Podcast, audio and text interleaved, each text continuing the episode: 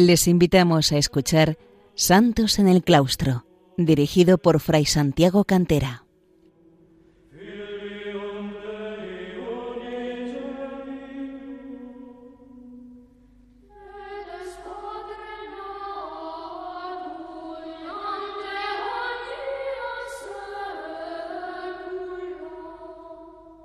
Bienvenidos, queridos oyentes de Radio María, a un nuevo programa de Santos en el Claustro, el programa que entre mi hermana Margarita y un servidor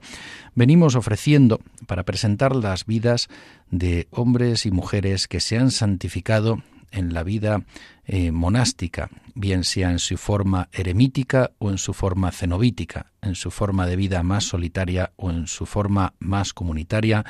o en la conjunción de ambas. Y hoy nos vamos a acercar a un santo medieval nuevamente. Vamos recorriendo distintas épocas de la historia de la Iglesia y tanto del Oriente como del Occidente cristianos. Y hoy, además de irnos a la Edad Media, nos venimos a tierras hispanas de nuevo. Nos vamos a fijar en un santo abad cisterciense y obispo, obispo de Sigüenza, San Martín de Finojosa.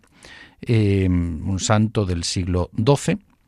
nacido em, probablemente hacia el año 1140 y fallecido en el año 1213, el 16 de noviembre. Cuando uno se acerca al impresionante y precioso monasterio cisterciense de Santa María de Huerta en la provincia de Soria,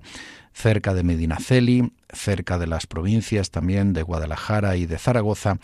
en esa iglesia que es un perfecto ejemplo de lo que es la arquitectura cisterciense, como lo es también el,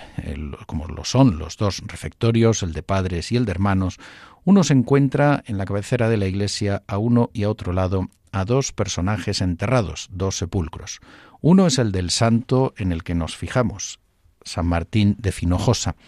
y el otro es el de su sobrino,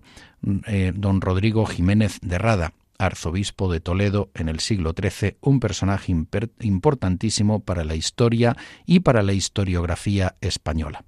Vamos a acercarnos un poco a ambos. San Martín de Finojosa fue, eh, además del forjador principal de ese monasterio de Santa María de Huerta, fue también el forjador del nacimiento del monasterio eh, femenino cisterciense de las Huelgas de Burgos, monasterio también vinculado especialmente a la realeza. A pesar de los grandes valores y servicios que prestó a la Iglesia, como eh, señala el padre Damián Yáñez Neira, eh, quien fue un buen amigo mío cisterciense, eh, fallecido con sus bastante más de 90 años, historiador de la orden, monje que fue además compañero del noviciado de, de San Rafael Arnaiz, del hermano Rafael, en la trapa de San Isidro de Dueñas en Palencia. Y luego eh, destacaría en el monasterio de eh, Santa María de Oseira, el padre Damián Yáñez, pues eh, como voy a seguir en buena medida el relato de la vida de San Martín de Finojosa trazado por él, por mi admirado y querido padre Damián Yáñez,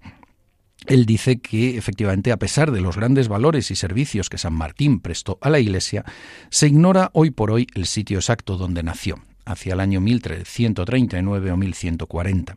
Normalmente se han disputado entre varios eh, lugares de la provincia de Soria, Bliecos, Deza, Almazán y algún otro. En el año 1144 tuvo lugar la fundación de un nuevo monasterio en Cántabos, como dicen una crónica, lugar asentado en retirada vega, casi al extremo ya de la tierra de Soria, como de la Castilla a la raya de Aragón. Estaba cerca del palacio de sus padres, que ahora referiremos, y eh, muchos, eh, de muchas heredades que poseía eh, que poseían sus padres, el matrimonio formado por Miguel Muñoz de Finojosa y Sancha Gómez, que ofrecieron el lugar. Estos padres de Martín eh, eran eh, personajes destacados de la nobleza. Don Miguel Muñoz de Finojosa, padre de San Martín, era señor de Deza, y doña Sancha Gómez era de la noble familia de Almazán y señora de Boñices. Los hermanos de San Martín de Finojosa serían don Munio Sancho, que heredaría el señorío, doña Teresa, que se casaría con Garcés de la Tierra de Molina, y doña Eva, casada con Jimeno Pérez de Rada, caballero navarro. De este matrimonio, de don Jimeno y doña Eva, eh, nacería el arzobispo don Rodrigo Jiménez de Rada, al que haremos referencia obligada también. Por lo tanto, eh, hermana de San Martín era doña Eva, la madre de Rodrigo Jiménez de Rada, por lo tanto, sobrino directo suyo. La juventud de eh, Martín transcurrió a la sombra del monasterio de Cántabos. Esta proximidad la constante visión de unos hombres penitentes entregados al trabajo, a la oración y al canto de las divinas alabanzas despertaron en él los primeros gérmenes de vocación religiosa. Conoció y convivió ah, con los monjes cistercienses de este monasterio. Su hermano Munio se inclinó desde joven a la milicia, él en cambio se inclinó hacia la vida espiritual. Eh,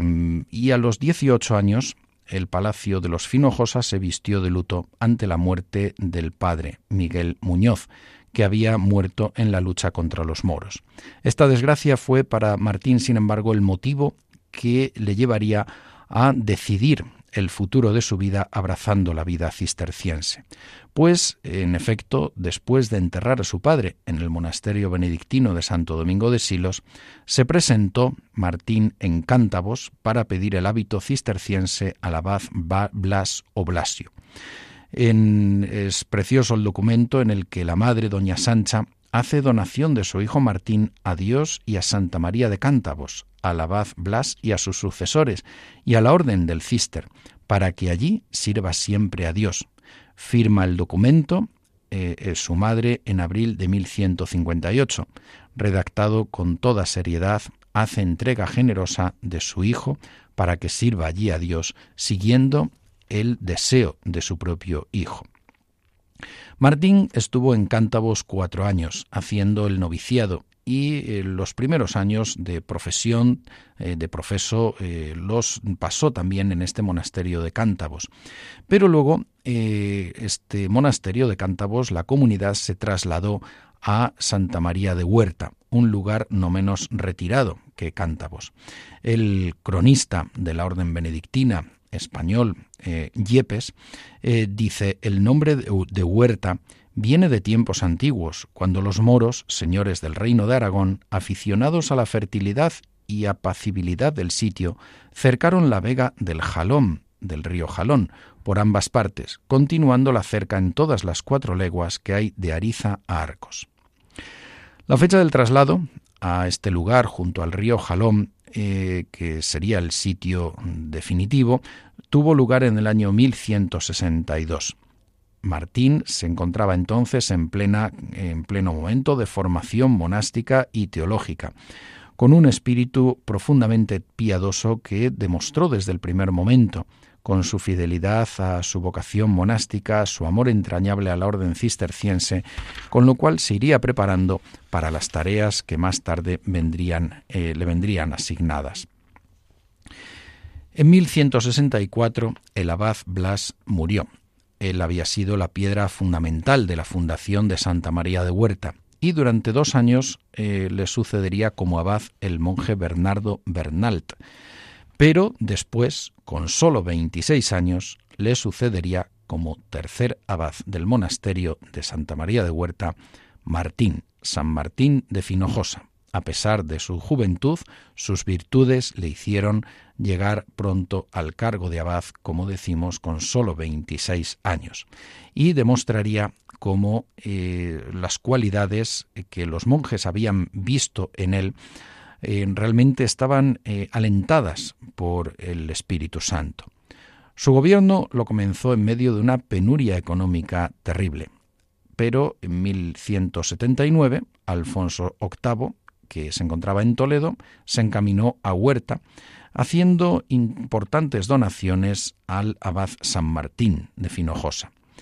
El rey Alfonso VIII sería el principal mecenas de la obra del monasterio y eh, lo distinguiría con su respeto y su cariño, como dice alguna crónica, siendo aquel tan grande que le llevó a rehacer la hasta entonces pobre abadía de Huerta, convirtiéndola en un monasterio magnífico. En los 20 años que eh, estaría al frente del monasterio como abad,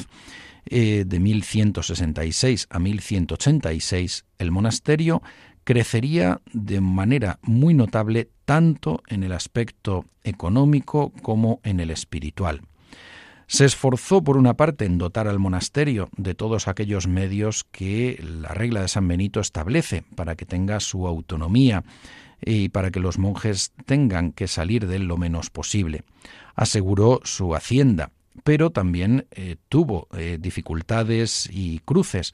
Eh, por ejemplo, algún pleito con el concejo de Soria que se quiso apropiar indebidamente de los terrenos del monasterio de Cántabos, del monasterio de Cántabos, de donde venía la comunidad asentada en Huerta. En 1177, con el cerco y la toma de Cuenca, de la ciudad de Cuenca, en ella participaba su hermano Munio, que se batió como un héroe, un héroe de guerra, un héroe eh, cristiano en la guerra contra los moros.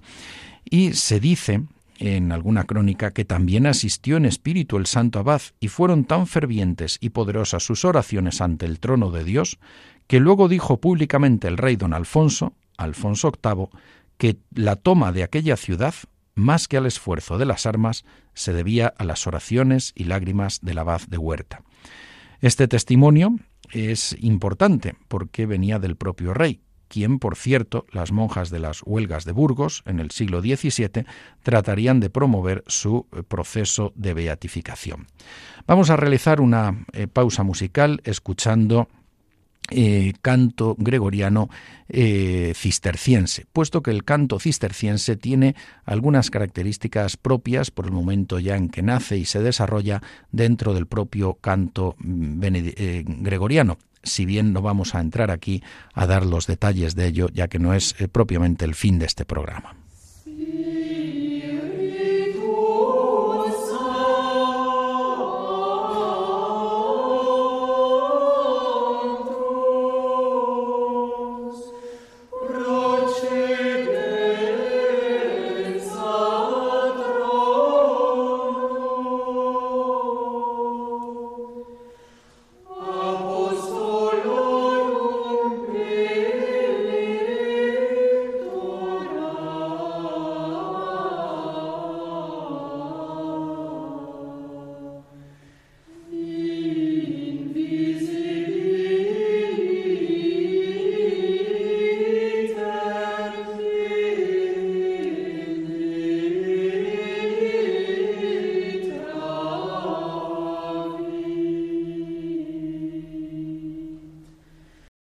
Después de escuchar este canto gregoriano cisterciense, retomamos el relato de la vida de San Martín de Finojosa, abad cisterciense de Santa María de Huerta y obispo de Sigüenza. Y precisamente vamos a tratar ahora el momento en el que asume esta diócesis,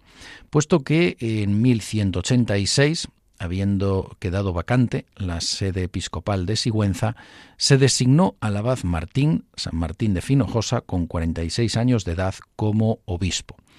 Él eh, aceptó, eh, quizá no sin disgusto interior, pero lo hizo obedeciendo por una parte eh, la orden del Papa Urbano III, que aprobó su nombramiento, y de un modo singular también,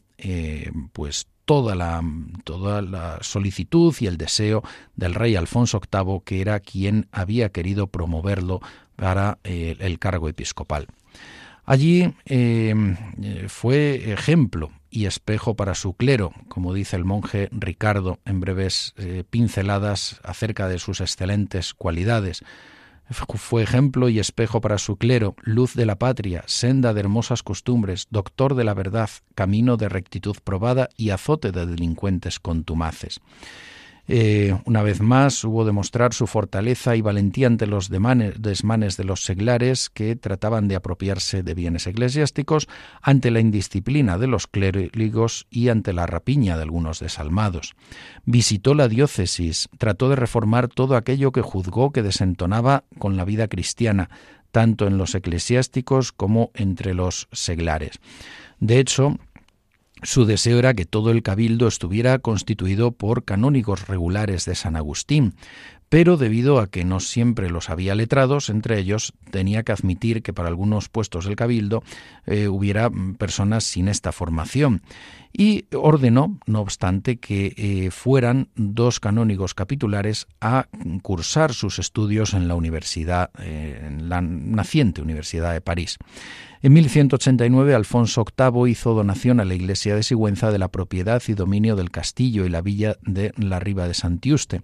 que ya habían sido donados previamente en 1130 por Alfonso VII, con lo cual hizo esta confirmación y ampliación que favoreció notablemente el futuro de eh, la mm, Iglesia diocesana de Sigüenza. Otro episodio notable es, como hemos referido al inicio del programa, que San Martín de Finojosa eh, fue de algún modo eh, el fundador o el impulsor del nacimiento del monasterio femenino cisterciense de las Huelgas de Burgos, monasterio de grandísima importancia y vinculado a la realeza castellana y luego a toda la realeza española. Eh, es un monasterio que fue fundado por los reyes Alfonso VIII y su esposa doña Leonor, para que fuera panteón de los reyes y de, los, y de la familia real, con la categoría de cabeza y matriz de todos los conventos cistercienses de Castilla, de Castilla y León, posteriormente. Esto era difícil porque eh, existían conventos de mayor antigüedad y no era normal que un monasterio recién fundado se convirtiera en cabeza de eh, toda esta especie de congregación cisterciense hispánica, aunque no estaba constituida como tal. Los reyes acudieron a San Martín de Finojosa, obispo de Sigüenza, abad cisterciense y ahora obispo de Sigüenza, para que eh, dedicara sus esfuerzos, para que pudiera intervenir para conseguir del capítulo general de la Orden cisterciense esta aprobación. Y así, en efecto, en septiembre de 1187, él se trasladó eh, a Cister, a Citó, eh, la casa madre de toda la orden, con cartas del rey y de las abadesas de los monasterios de Castilla y de León, apoyando los deseos de los reyes castellanos. Él era una de las figuras más influyentes en la orden cisterciense y consiguió, en efecto, que esta propuesta, que llevaba las de perder, fuera aprobada en el capítulo general de la orden cisterciense. Así, el abad de Sito, el abad de, Cister, de la Casa Madre, enviaría a la abadesa de las huelgas, doña Misol, un escrito con las firmas de los abades eh, concurrentes al capítulo general, concediendo este privilegio para que el capítulo general se celebrara una vez al año en el Real Monasterio de las Huelgas. Esto fue en el año 1187-88 y en el año 1189 se celebró el primer capítulo general al que acudieron abadesas de los monasterios de los reinos de Castilla y de León, así como los obispos de Burgos, Palencia y Sigüenza. El de Sigüenza no era otro que San Martín de Finojosa. Doña Misol al igual que las otras monjas del monasterio de las Huelgas, procedían del monasterio navarro de Tulebras, que em, era la casa matriz, por lo tanto, así, de este monasterio de las Huelgas de Burgos. San Martín favoreció muy especialmente a la Orden del Cister, fundando en Murel otro monasterio que poco tiempo después sería trasladado a Óvila, hoy provincia de Guadalajara, también el de Murel lo estaba, y se ocupó también de las obras de Santa María de Huerta. Eh, de hecho, los reyes le confiaron su influencia eh, también la, no solo la fundación, sino también las obras del monasterio de las Huelgas. De hecho, hay algunos estudiosos que opinan que hubo un mismo arquitecto para los monasterios de Santa María de Huerta y de las Huelgas de Burgos y para la Catedral de Sigüenza, dadas las similitudes arquitectónicas de los tres edificios. En el año 1189 eh, murió la madre don Martín, de San Martín, eh, doña Sancha Gómez, y sería enterrada en una modesta sepultura en el monasterio de Huerta. Este sentimiento, doloroso para él, y al mismo tiempo el deseo de retirarse de nuevo a su vida monástica anhelada, a la que había ansiado desde joven, incluso desde niño, para poder seguir una vida de mayor penitencia y oración, le hizo renunciar al obispado de Sigüenza en 1192 y el cargo lo ocuparía su sobrino don Rodrigo, prior del Cabildo de eh, Sigüenza. Así, en 1213, unos años más tarde, yendo eh, al monasterio del monasterio de Huerta, el monasterio de Óvila que hemos mencionado, para visitar a los monjes de esta nueva comunidad, para animarles a continuar en el camino de la santidad, eh, de algún modo quizá él advirtió que su fin se acercaba. Estando con ellos, efectivamente, eh, allí tuvo una revelación de que iba a morir pronto. Y regresó hacia Huerta, pero eh, se sintió mal en el camino y murió en Sotoca. Lo enterraron en Santa María de Huerta junto al altar mayor y en 1558 sería trasladado a un sepulcro mm, hermoso y digno de este santo entre sus restos eh, se encuentran eh, los huesos, pero no la cabeza que falta. Durante varios días después de abierta su sepultura quedó perfumada la casa, según eh, consta por los monjes que fueron testigos de ello y que así testificaron. Tenemos que considerar que el tiempo de retiro final en Santa María de Huerta fue de 19 años, eh, en una vida de ocultamiento, en una vida dedicada a la oración personal y comunitaria, en una vida dedicada al sacrificio, a la vida de comunidad, a la vida de oración, a una vida toda dedicada al Señor. Y, eh, como decíamos, vamos a hacer una referencia final a don Rodrigo Jiménez de Rada, su sobrino, personaje destacado. Él había nacido en la localidad navarra de eh, Puente la Reina del año 1170, hijo de Jimeno Pérez de Rada y de Eva de Finojosa, hermana de San Martín de Finojosa. Por lo tanto, era sobrino de San Martín. Se educó en Bolonia y París, adquirió una gran cultura, fue obispo de Osma, en Soria, y más tarde arzobispo de Toledo en 1209, defendiendo siempre la primacía de la sede toledana y poniendo la primera piedra de la nueva catedral de estilo gótico. Estuvo muy vinculado a varios reyes, entre ellos eh, Alfonso VIII y eh, el rey Fernando III, el Santo San Fernando consiguió también importantes eh, donaciones para la sede toledana y eh, además eh, participó de una manera importante en la cruzada contra los almohades, contra los invasores musulmanes eh, yihadistas de entonces, que culminaría con la victoria cristiana de las Navas de Tolosa al año 1212, una victoria que él, en su obra Historia Gótica o de Rebus Hispania, definiría como una victoria de soli hispani, de solo los españoles. Aumentó el territorio del arzobispado con el, adelantamiento de Cazorla. Eh, también eh, concedió a Brihuega su fuero y lo renovó para Alcalá de Henares también. Asistió al cuarto concilio de Letrán, mantuvo numerosos pleitos con otras diócesis por esa defensa siempre de la primacía toledana y eh, contribuyó a la fundación de las primeras escuelas generales. Como historiador destaca sobre todo por esta obra que hemos señalado, la Historia Gótica o de Rebus Hispania, propiamente una historia nacional de España, hasta el año 1243. Su biblioteca la donó al monasterio de Santa María de Huerta, en el cual se conservan también eh, hoy día importantes vestimentas suyas en un magnífico estado de conservación. Allí se halla enterrado y murió el día 10 de junio de 1247 en Lyon, al regreso de una visita al Papa Inocencio IV. No obstante, hay que destacar que ya fue en el año 1201, encontrándose en París, cuando determinó que deseaba enterrarse en Santa María de Huerta. Bien, queridos eh, oyentes de Radio María, dejamos aquí este programa dedicado al abad cisterciense y obispo de Sigüenza, San Martín de Finojosa, encomendándonos a su intercesión, pidiendo para que él eh, nos mm, alcance todas las bendiciones del cielo. Eh, pueden escuchar el programa de nuevo, como lo saben, en, en, el podcast y también pueden escribir a santosenelclaustro@radiomaria.es.